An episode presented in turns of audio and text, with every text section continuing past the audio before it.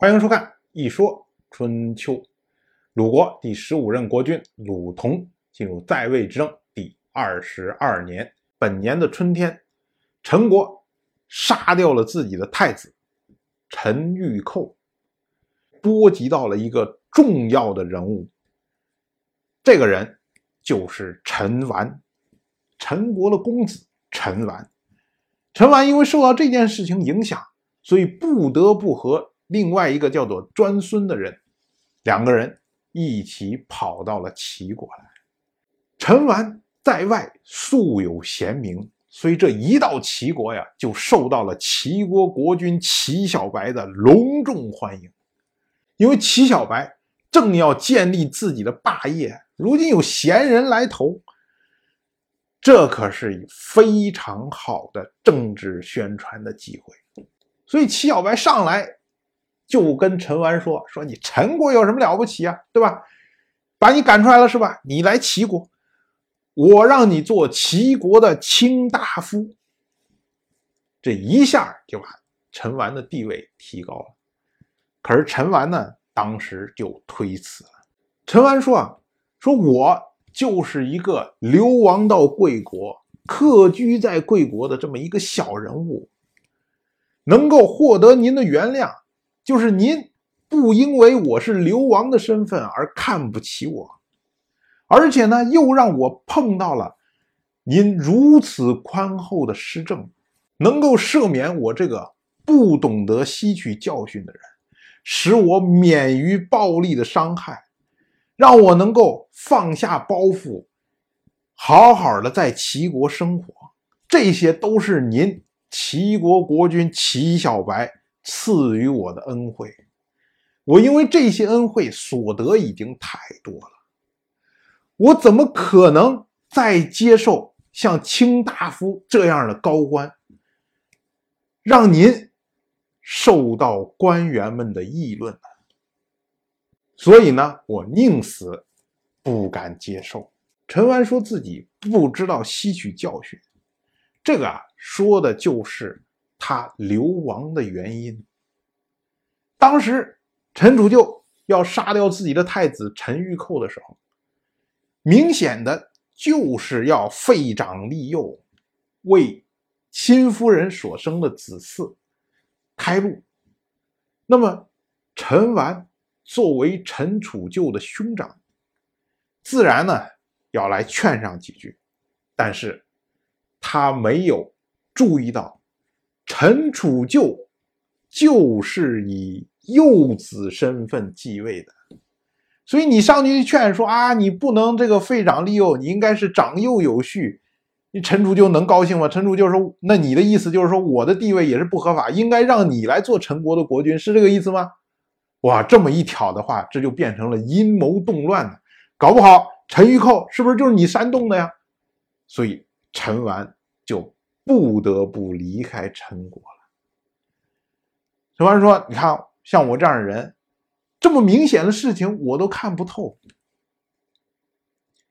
所以他说自己是不能吸取教训的人。”结果陈完咔说完这一套话，到最后忘不了再引一首诗来表明他的心意。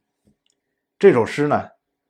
不在今天《诗经》三百零五首之列，它属于是佚诗，叫做“翘翘车乘，招我以功，岂不欲往？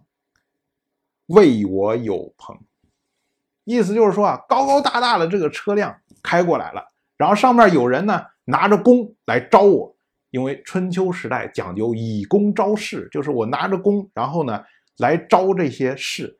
然后来为贵族们服务，所以就有人拿着弓来招我，我怎么能不想去呢？我当然想去啊！哎，这个就是暗语说您是要赐给我卿大夫，我能不想去吗？我当然想做卿大夫啊！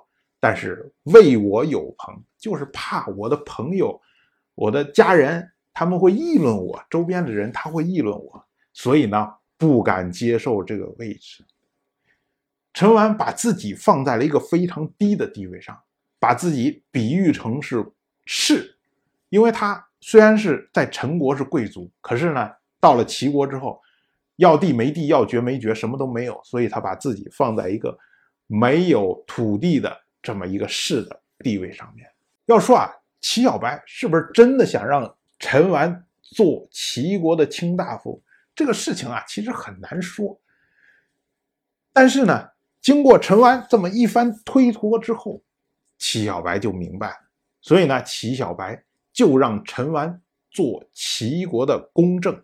所谓公正呢，就是管理下面工匠这么一个头头。为了感谢齐小白呢，跟齐小白拉拢关系，所以呢，陈完就设宴招待了齐小白。结果两边哎一喝就喝嗨了。当时呢，天慢慢就黑了，这齐小白就说说哎没喝够没喝够，我们点灯接着来。结果，陈完又推辞。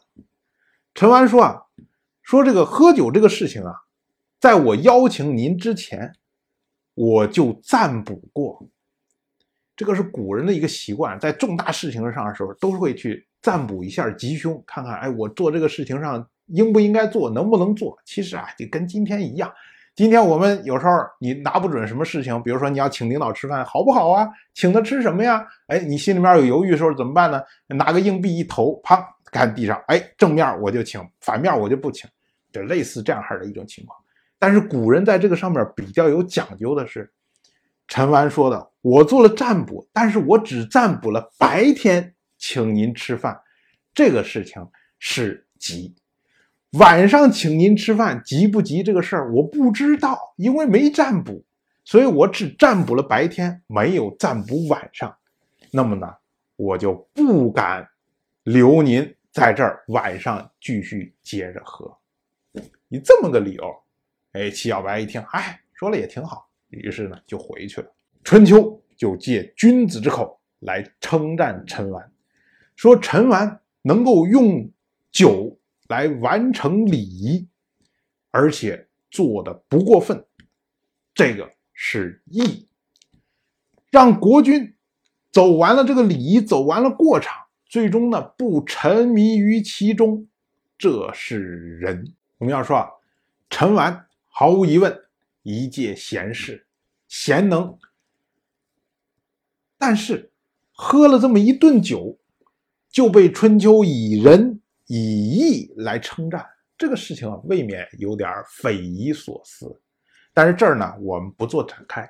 关于仁和义的问题，我们专门做一期番外来进行讲解。当然，我就这么一说，您就那么一听。谢谢收看。